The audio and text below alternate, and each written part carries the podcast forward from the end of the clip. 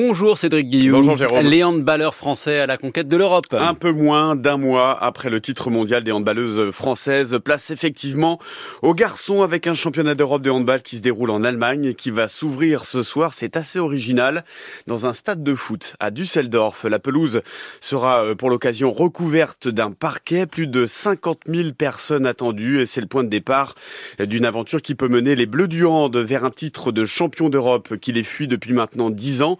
C'est le dossier talon d'Achille avec Xavier Montferrand. S'il y a bien une chose dont le sport français n'a pas à rougir, c'est du palmarès de ses handballeurs. Triple champion olympique, six fois champion du monde.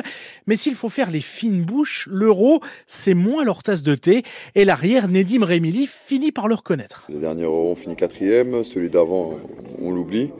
Puis avant ça, on a eu que... Ouais, c'est vrai, ok, ok, t'as raison, j'avoue. C'est vrai que là, tu viens de me refaire l'histoire. Euh, non, c'est vrai que ces dix dernières années, euh, l'euro, c'est pas une compétition qui nous réussit. On dit toujours que c'est pas la compétition qui réussit plus à l'équipe de France de handball. Les Bleus du Hand sont certes trois fois champions d'Europe, mais la couronne leur échappe depuis 2014. Dix longues années, c'était le temps béni des experts qui roulaient sur la planète handball.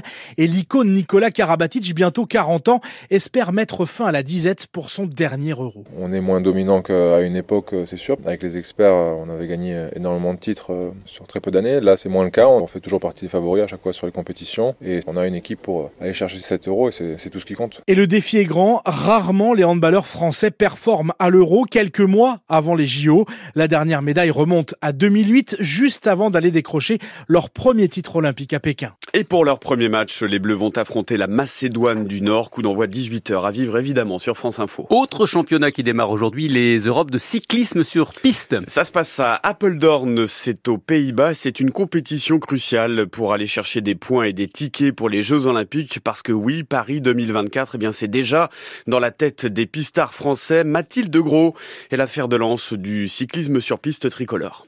Je fais attention à tout, la bouffe, le sommeil. J'ai fait le choix de venir à Paris pour le vélo.